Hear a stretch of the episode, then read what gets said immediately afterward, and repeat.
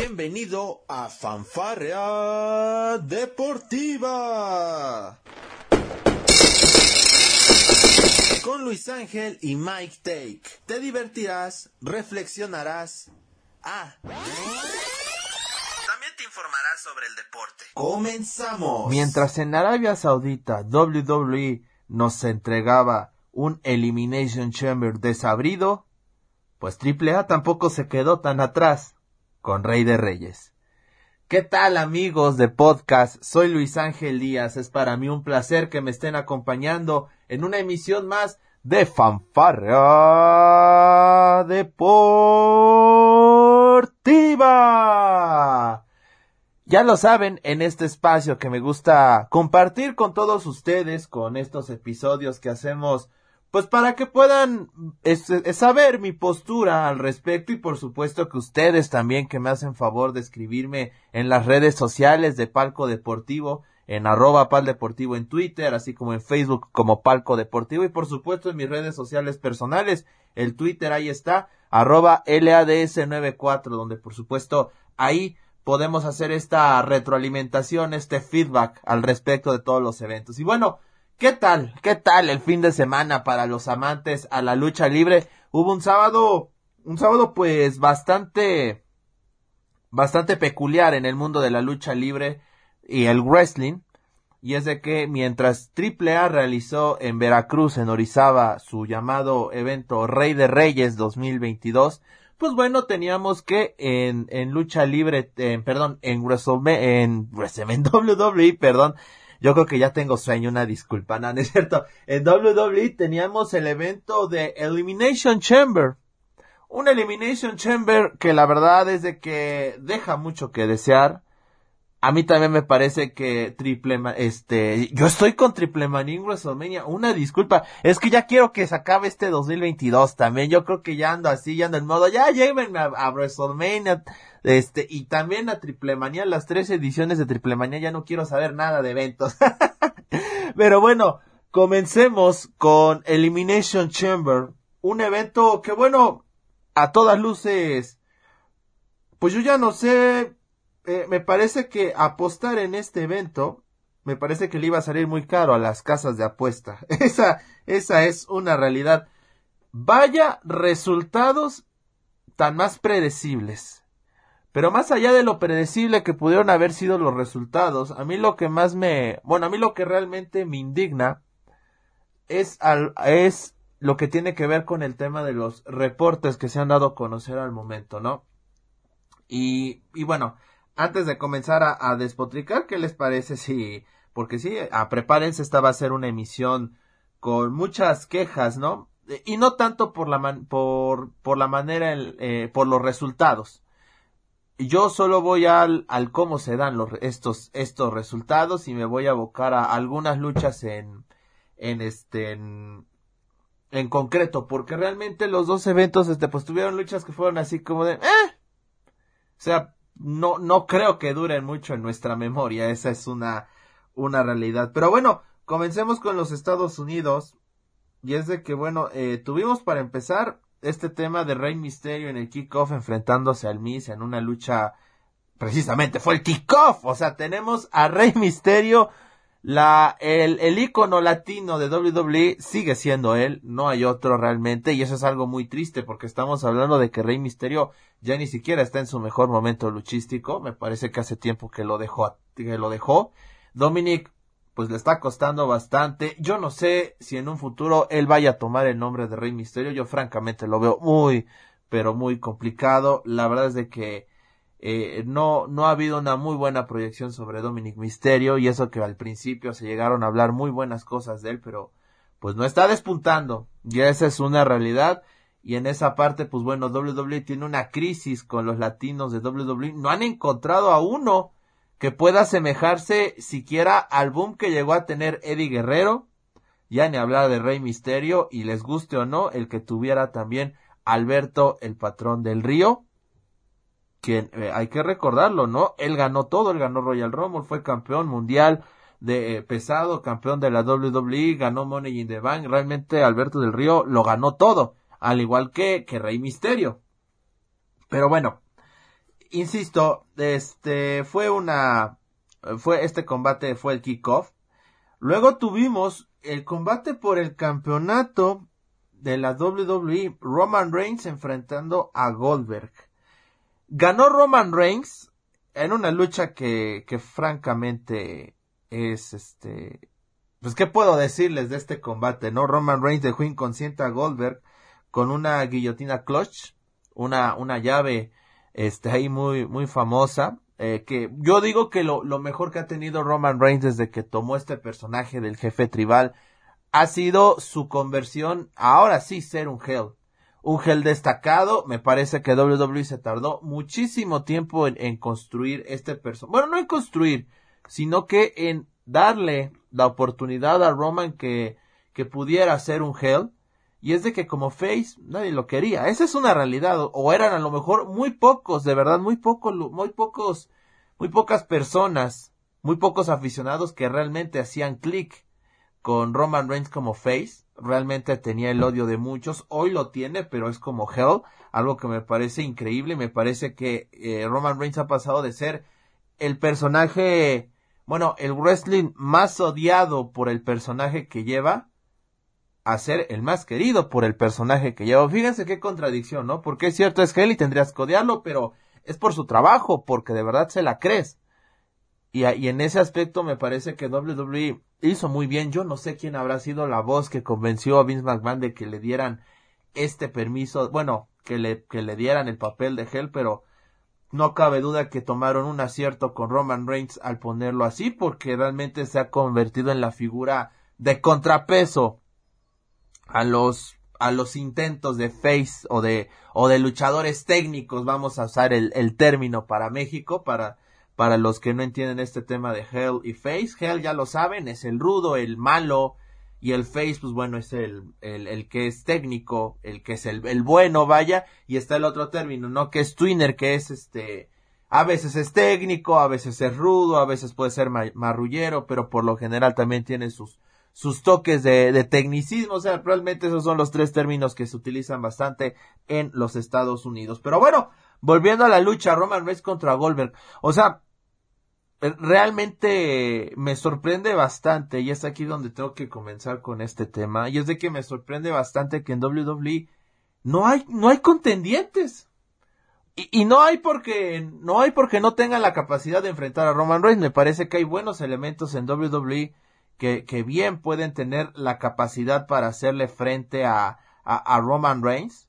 El propio Rey Misterio lo puede hacer, sin lugar a dudas. Este, yo sé que está en Raw, pero por ejemplo Finn Balor, que ni siquiera es utilizado de manera, este, regular en Monday Night Raw, pues bueno, tampoco le dan una oportunidad en SmackDown. El tema de AJ Styles, que también está en Raw. Este, Kofi Kingston, el mismo Big E, Big E que fue campeón de la WWE, pues bueno, ahora está de nuevo enterrado en el rumbo de las parejas y ya ni eso hay con Kofi Kingston, que de verdad es una tristeza que pase todo esto. Big E tuvo un reinado, creo yo, decente como campeón de WWE. Una vez que se lo quita a Brock Lesnar ya no lo, lo entierran. Literalmente enterraron a Vicky, ya no supimos nada de él, ya no hubo lucha de revancha, me parece.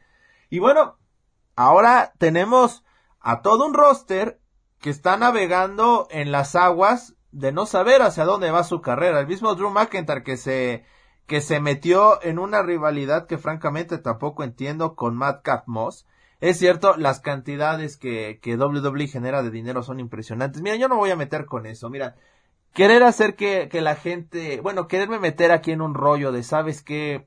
Este, ya dejen de ver WWE, ya, no, no entra aquí porque me parece que, y yo lo he venido diciendo, hay público para todo. Y así como hay mucha gente que detesta este formato de WWE, el tema de Brock Lesnar, el tema de, de Goldberg, el tema de Roman Reigns y que no le dan oportunidades a otros, pues bueno, es una fórmula que WWE ha llevado a cabo en muchas ocasiones, así que no debe sorprendernos. Aquí lo triste de todo esto es de que no estamos viendo realmente figuras de contrapeso para esas, para esos gigantes de la industria, si así lo quieren ver. O sea, Hoy no hay, por ejemplo, alguien que se asemeje, y no voy a decir en estilo, ¿eh? porque eso no tiene que ver con estilo. Yo solamente me refiero al peso como superestrella. Por ejemplo, no hay un John Cena, no hay un nuevo Randy Orton, no hay un nuevo Batista, no hay un, no hay un nuevo, perdón, Triple H, no hay un nuevo Jeff Hardy, si así lo quieren ver, no hay un nuevo CM Punk. Yo me refiero en peso específico con los aficionados, popularidad, si así lo quieren ver. No hay este, no este, no hay este auge para ese tipo de estrellas que pese a que a lo mejor tienen ese talento, no tienen el apoyo o no tienen a los creativos adecuados para poderlos llevar y darles historias realmente que sean creíbles. No las hay, esa es una realidad. ¿Por qué está Goldberg? Pues bueno, ¿por qué está Lesnar? A mí me cuesta mucho trabajo entender que ellos con una o dos presentaciones, tres al año, le generen tanto dinero a WWE. Y lo digo con todo respeto, ¿eh? Porque si bien es cierto, en un momento les decía que, bueno, habrá gente a la que les gusta ver esto, pues también habría que decirle a esa gente, oye, ¿realmente te gusta o ya solo es costumbre la razón por la que ves WWE? Digo, hay que pensarle tantito, ya de repente ir a, un evento deportivo, más allá de si te gusta o no, que uno, uno tendría que suponer que te gusta, ¿no? Porque por eso vas a ir, pues bueno, hay mucha gente que ya va nada más por, por el recuerdo de haber ido, ¿no? Que no les importa un comino si, si la cartelera es, es realmente lo, lo esperado. Eh, ya no, ya nos exige, me parece que hace mucho tiempo que el aficionado de WWE dejó de exigir a la empresa por, por rivalidades que realmente destaquen, ¿no? E insisto, no tengo ningún problema con que Lesnar o con, que usen a, a Goldberg y Lesnar, con que los traigan. El problema es el peso y la, y la importancia que les dan. O sea, no puede ser posible que hace dos semanas, me parece, si fue hace dos semanas, ¿no? Royal Rumble, un poco más. Este, Brock Lesnar y Ronda Rousey hayan ganado su respectivo Royal Rumble cuando no habían estado en la empresa de manera regular. Ni siquiera en la, eh, en la, eh, eh, no, bueno, lo de Ronda Rousey sabemos que tuvo a su hijo, se hizo cargo, tuvo el tema de la maternidad, pero a ver, ¿cuál es el mensaje que le estás dando a tu roster? ¿Cuál es? O sea, me importa un cacahuate que tú estés 365 días del año, tú haces lo que quieres. No importa, no me importa cuánto te sobaje. Aquí vas a hacer lo que yo te diga.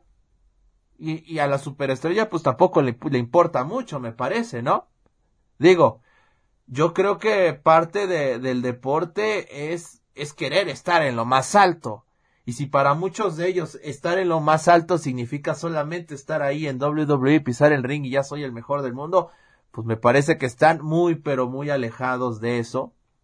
Brock Lesnar no necesitaba ganar Royal Rumble y con la salvajada que hicieron en Elimination Chamber se comprobó una vez más en cinco entró, bueno, un reporte dice que Brock Lesnar se aburrió de esperar en la cámara de eliminación, por eso la rompió, bueno, rompió su cámara donde él estaba y empezó a atacar a todos y pin se acabó la lucha. O sea, ¿es neta Brock Lesnar? O sea, eso, perdónenme a mí, pero eso para mí es una falta de respeto porque hasta donde tengo entendido y ya ampliaré la información al respecto porque también se dicen muchas cosas, pero de ser cierto esto, de que Lesnar hizo esto sin el consentimiento de la empresa, porque esto pudo haber estado guionizado y, me parece que no, ah, bueno, ahí no hubiera ni, habido ningún problema, es parte de su historia y saben por qué lo hacen. Pero si Lesnar hizo esto porque quiso, porque se le vino en gana, ahora sí voy a citar a una, a una conocida, porque quiero, porque puedo y porque se me da la gana, me parece entonces que tenemos una figura disruptiva en WWE que sabe que puede hacer lo que quiera, que, Básicamente le importa un reverendo cacahuate lo que puedan sentir sus demás compañeros de trabajo. Yo me, yo me pregunto qué pasaría si Finn Balor, por ejemplo, un día digan, ¿saben qué? Me, me vale, me vale gorro. Yo voy a ir, voy a retar a Roman Reigns a una lucha ahí en, el centro del ring por el campeonato. No me importa que me, que, que me, que me, que pase lo que tenga que pasar. ¿Se le irán a perdonar como a, a, Brock Lesnar lo hizo en Elimination Chamber? No, no, la verdad no. No, no, no lo van a hacer. eh, seguramente Finn Balor se metería en un problema legal muy fuerte, pero Lesnar por alguna, bueno, supongo que tiene que ver con un tema de contrato. Digo, pensar que Brock Lesnar tiene domado o tomado a, todos los directivos de WWE me parece que sería una locura, pero bueno, no sé si pueda darse algo así, ¿no? Pero lo cierto es que ahí está el, el, reporte, ¿no? De, de, diversas, bueno, de diversas fuentes de, de, de, de, cuentas de wrestling, las más, las más, las más importantes, los insiders de, del wrestling allá en los Estados Unidos señalan este, este tema, que lo de Brock Lesnar no estuvo, bueno, no estaba previsto, sino que él de buenas a primeras dijo, ¿saben qué? Ya me aburrí, voy a, voy a, voy a salir antes y ya voy a ganar esto para irme a mi casita. ¿Puede ser? No lo dudaría. Y si es esto, señoras y señores, me parece que es una falta de respeto de Brock Lesnar para todos sus compañeros. Para todos, sin lugar a dudas. Este, ya hablé del tema de, de, Goldberg, que insisto, la falta de contendientes que hay tan fuerte. Por ejemplo, ¿por qué, por qué precisamente Drew McIntyre se enroló en este tema con Matt Capmos? O sea, ¿qué, qué gana? ¿Qué pierde? ¿Qué, qué pasa? Una lucha que duró nueve minutos, señores.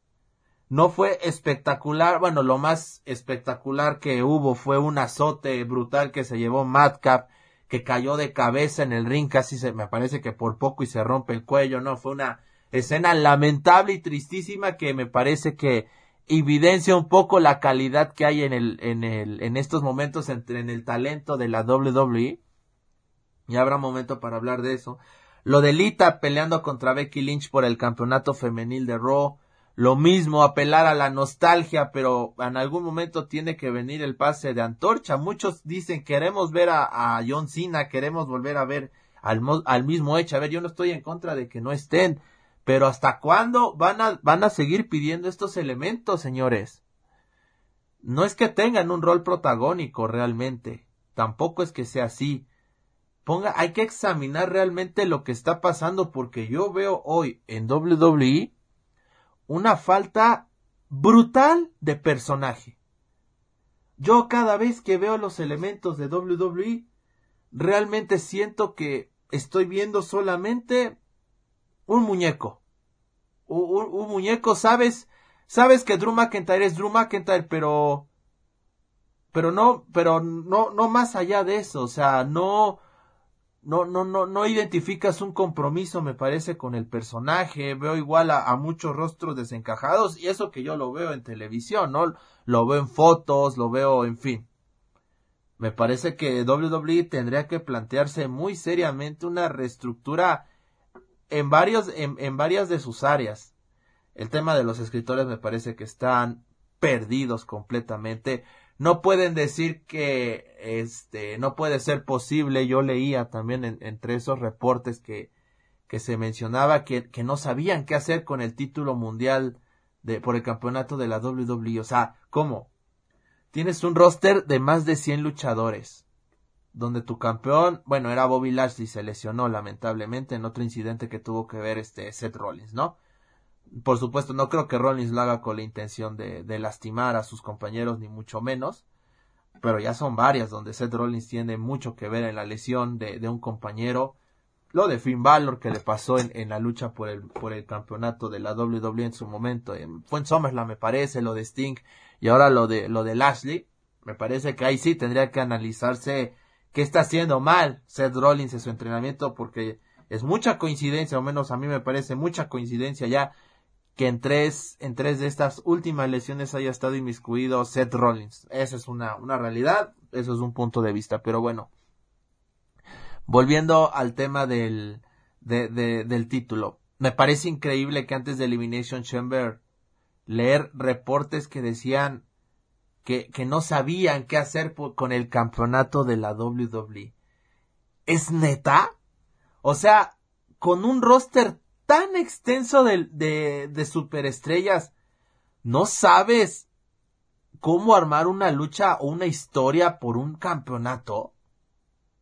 O sea, en serio, teniendo elementos como Kevin Owens, Rollins, Valor, este, el propio Big E, que insisto, nunca tuvo una lucha de revancha. O sea, ya teníamos todos claros que Lesnar se iba a enfrentar a Roman Reigns. Pero ¿qué hacemos? Pues bueno, ponemos a, Brock Lesnar como campeón universal y lo, enfrentamos contra, contra Roman Reigns, que es campeón, este Roman Reigns que es campeón universal y Brock Lesnar que es ahora el campeón de la WWE. Y ya San se acabó. Ya tenemos el evento estelar de las dos noches de WrestleMania. Neta, otra vez Lesnar contra Reigns en, en WrestleMania, en la vitrina de los inmortales, que ahora será dos noches. Hagan un ejercicio, amantes del wrestling sin ver compu, ¿eh? Sin ver su compu, pero ¿cuántas luchas recuerdan de los últimos tres WrestleManias? Yo, francamente, poquitas. Este, si acaso, si me apresuran, obviamente Drew McIntyre contra Lesnar, me parece que ese fue un momento significativo, más que nada por el tema de la pandemia el tema de Kevin Owens contra Seth Rollins cuando se enfrentaron en WrestleMania, lo de Kofi Kingston que logró ganar el campeonato ante Daniel Bryan, este Triple H y Stephanie McMahon frente a Ronda Rousey. ¿Y quién fue su compañero? Ah, caray. Eh, no, no, no recuerdo quién fue su compañero de, de Ronda Rousey en el, creo, no fue este, La Roca, no, ¿verdad? No recuerdo, miren, la verdad no, no, no recuerdo quién habrá sido su, su compañero ay, este, este, esta mal, este, este olvidadizo que soy de veras. Es, va, ahorita, ahorita lo voy a, lo voy a buscar. Ah, fue contra Kurt Angle, una disculpa, Kurt Angle y Ronda Rousey, ya lo encontré. Y son las luchas, las últimas luchas que, que recuerdo, eh, y las recuerdo porque de plano tengo que escarbarle. Lo de Bad Bunny que sí, bueno, este, era un cantante, una estrella de cine, lo que ustedes me digan, siempre ver a alguien inmiscuido en WWE, que no es algo nuevo, para mí no debería ser, pero bueno, así se maneja esa empresa y pues bueno, le ha funcionado, eso es una realidad, pero insisto, ¿cuándo no funcionaría algo así, no? Yo hacía la broma, oye, pues allá les funcionó, pues que en AAA pongan a, a Marco Antonio Solís, no sé, a, este, a Luis Miguel, se imagina, no sé, veamos a Cristian Nodal ahí aparecer, al Canelo Álvarez, si en un momento Floyd Mayweather apareció con WWE, ¿por qué no el Canelo habría de aparecer en una triple manía, eh? Digo, pero bueno, ¿por qué tener que usar este tipo de, de, personajes? Que insisto, no es que esté mal, yo no estoy a, a favor de esto, pero ¿por qué tener que usar este tipo de personajes cuando me parece que tienes un roster muy, muy accesible, cuando tienes inclusive luchadores en, en NXT que pueden dar grandes cosas. Miren, yo hablaba hace rato, eh, al principio del tema de los latinos en WWE, pues bueno, ojalá y el fantasma, bueno, Santos, Santos Escobar sea la respuesta a WWE para el tema de la gente latina porque sabe hablar inglés y lo habla muy bien, tiene un personaje que lo ha llevado muy bien, se la compra realmente, calidad dentro del ring, calidad en el micrófono. ¿Qué más quiere WWE? por ahí me decía mi este Calvin quien, con quien hago palco en algunas ocasiones y que él él es un fanático de, de, la lucha libre del wrestling que es un conocedor un gran lector de esto me decía es que le falta peso Luis y yo te cae te cae que por el peso nos vamos a poder ah bueno ¿por qué hablo del peso? Hace, hace unos días nos enterábamos de que Tuo Fight Live ya cerró. Se acabó Tuo Fight Live el maravilloso concepto que regresaba de los cruceros a WWE, lo enterraron y ya, como, como si no hubiera pasado nada aquí. Aquí nunca hubo un Tuo Fight Live, esto no existió jamás.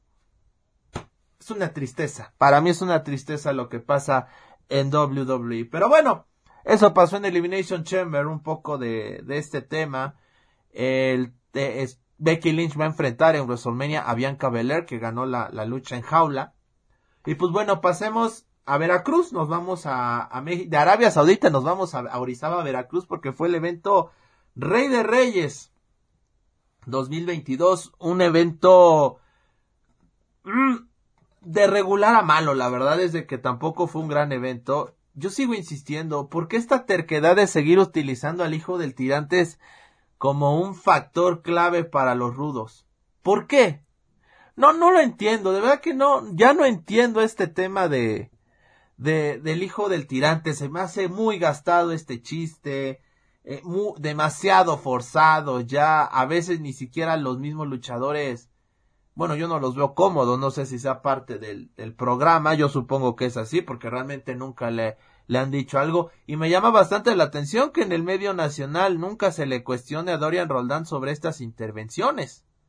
Digo, a lo mejor ya muchos nos acostumbramos y sí puede ser, pero a ver, los tiempos cambian necesariamente. Y hoy en día no sé si necesiten este tipo de acciones en AAA para llamar la atención. A mí en lo personal, desde hace mucho tiempo me dejó de agradar que un refer interviniera de este modo en las luchas. Lo, por ejemplo, lo que pasó en Triple Manía el año pasado con, Andrade, con la, pelea de Andrade contra Kenny Omega que intervino el hijo del tirante, se me hizo tristísimo esa aparición, la verdad se me hizo algo muy triste la manera en la que arruinaron ese combate. Y pues bueno, hoy pasó lo mismo, pasó lo mismo, perdón, el día sábado durante la lucha por el, por una oportunidad al campeonato Reina de Reinas que ostenta de un apurazzo, donde apareció, regresó Taya Valkyrie, algo que bueno, era ya más que sabido, terminó ganándole a, Lady Shani. Hubo varias contrincantes, bueno, varias retadoras.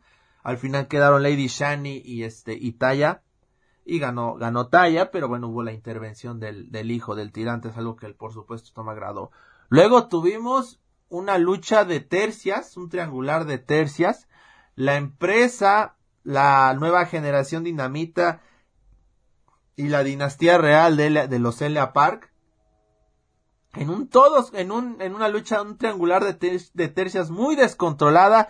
Y se volvió peor porque después aparecieron los mercenarios, atacaron a todo el mundo y al final terminaron eh, por entregarle el combate, me parece que se lo terminaron por dar a la familia de, de a, la familia real, si no, si no me equivoco. Ahorita les paso bien el dato de los, de los resultados, pero yo nomás veía cómo los, cómo los, los aficionados, cómo los, la, la nueva generación dinamita se quedaba de, ¿y ahora qué? ¿Y estos qué? ¿Cómo le, qué? ¿Por qué entraron? ¿Qué pasó aquí? En serio, ustedes pueden ver la lucha y van a ver cómo la N, la, la nueva generación dinamita está abajo sin saber ni qué onda, pues a quién atacamos, qué pasó aquí. Eso fue Rey de Reyes, un auténtico descontrol. Hace tiempo que AAA nos dejó claro que este tipo de triangulares, de tercias, eh, son un, son un desperdicio, es, es, la realidad, no, no, no, no permiten ver, o sea, nadie luce, esa es la verdad. Y pues bueno, vamos a ver qué es lo que pasa, porque esta fue una de las peores luchas del evento, sin lugar a dudas. La calidad ahí estaba, ¿eh? y me queda bastante claro que calidad tienen los nueve. Eso sí, lo destacado apareció Microman, eso me pareció bastante, bastante agradable, la realidad. Hay unas fotos ahí que circulan de, del DMT azul, pues un poco fuera de forma, esa es la verdad, ¿no? ojalá y recupere la forma física que tiene porque es un gladiador portentoso. El tema de las Parks que me, me, me agrada bastante, sí, pero pues ante tanto descontento me parece que nadie termina por lucir. O sea, realmente hasta la NGD pues no lució ni nada, insistir, no, no para nada, para nada fue un resultado, bueno, no fue una lucha buena, para nada. Mencionar este también para todos ustedes que los Vipers derrotaron a los Mercenarios, Octagon Junior y Sexy Star en una lucha de leñadores y así retuvieron el campeonato mundial en parejas mixta. La familia real, como ya lo mencioné, derrotó a, a, a la empresa y por supuesto a la nueva generación dinamita. Esta fue la primera vez que la nueva generación dinamita perdió un combate, al igual que la empresa, ¿eh? así que se acabó esa racha. Y luego llegamos al tema de la, del torneo Rey de Reyes, donde mediante redes sociales yo me enteraba que hubo muchos, muchos, este, abucheos para la victoria de Psycho Clown. Me parece que el combate cumplió. La gran sorpresa fue, fue Heavy Metal. La verdad es que si no, nadie esperaba que apareciera Heavy Metal después de tantos años fuera de, de, de la, de la tres veces estelar.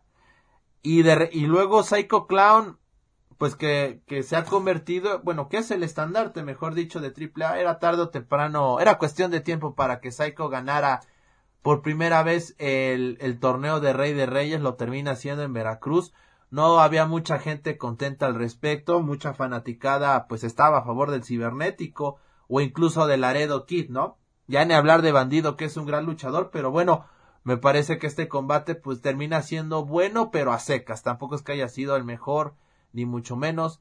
Eh, eh, insistir la experiencia de cibernético y de heavy metal ya los años pues no pasan en balde dirían por ahí no y realmente ya por el estilo de lucha que manejan pues sí terminan por por desentonar un tanto por lo que hacen Laredo Kid y Bandido en el ring pero bueno este Pentagón Junior derrotó en un mano a mano a Dralístico ah, eso es una fue este estaba pactado para hacer un combate en parejas, al final solo fue mano a mano.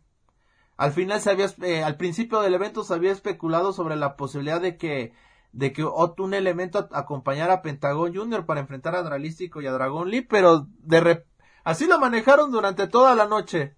Y fin, cuando nos dimos cuenta que siempre, que dice mi mamá que siempre no, solo va mano a mano.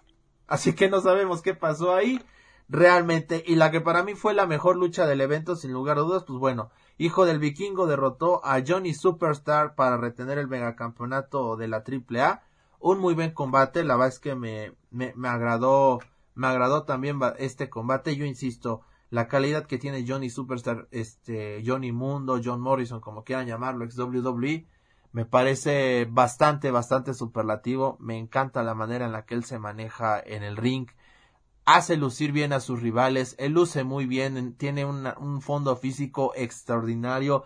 Yo la verdad no entiendo cómo esas actitudes no se las vio WWE. A mí se me hace una tristeza que Johnny Superstar no le haya ido bien en WWE porque le fue muy mal. A ver, a, Johnny Superstar o a John Morrison se le va a recordar en esta última etapa en WWE por su combate ante, ante Bad Bunny, donde él, por cierto, hizo un gran trabajo ayudando a Bad Bunny a realizar sus movimientos sin ningún riesgo, haciéndolo lucir muy bien. Y bueno, eso, eso tampoco cuenta para la WWE, finalmente. Así que bueno, aquí se demuestran dos cosas, que el hijo del vikingo está en un buen momento luchístico y que Johnny Superstar va por, va por grandes cosas y va a recuperar los territorios que tenía dominados, sobre todo en Impact Wrestling. No sabemos si haga campaña larga en AAA, no sabemos cómo vaya a estar ese tema, pero lo, muy, lo más probable es que quizás veamos a Johnny en, en eh, este en más tiempo en los Estados Unidos en Impact Wrestling quizás quizás también lo veamos en algún momento en All Elite no lo sabemos con eso de que a Tony Khan le gusta estar firmando ex elementos de WWE que bueno ya un día platicaremos de eso un poco más este un poco mejor porque también me parece que All Elite tienen muy buenos elementos y pues bueno hay que empezar a encumbrar a todos ellos y darle una identidad al programa porque si todo el pro si la identidad va a estar basada, que ya lo dijo Tony Khan, que cada semana quiere darle este tipo de sorpresas a la afición, me parece que tarde o temprano también eso termina por aburrir y la gente va a querer, va a querer este, un, un proyecto en cuanto a luchadores, a una base de luchadores sólida. Y eso va a ser muy interesante. Pero bueno, con esto estamos llegando prácticamente al final de este episodio a través de, de, de Fanfarra Deportiva en nuestro podcast, aquí en Spotify, en Google Podcast, en Apple Podcast. Yo la verdad les agradezco bastante el favor de su atención. Les recuerdo que este podcast lo hacemos con muchísimo cariño y pues bueno, ya estamos preparándonos para el Mundial de Qatar 2022 y los demás eventos deportivos que se vengan. Tengan un excelente día. Soy Luis Díaz. Esto fue Fanfarrea Deportiva.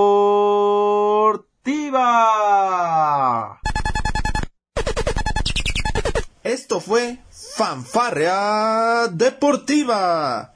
Te esperamos en nuestra próxima emisión.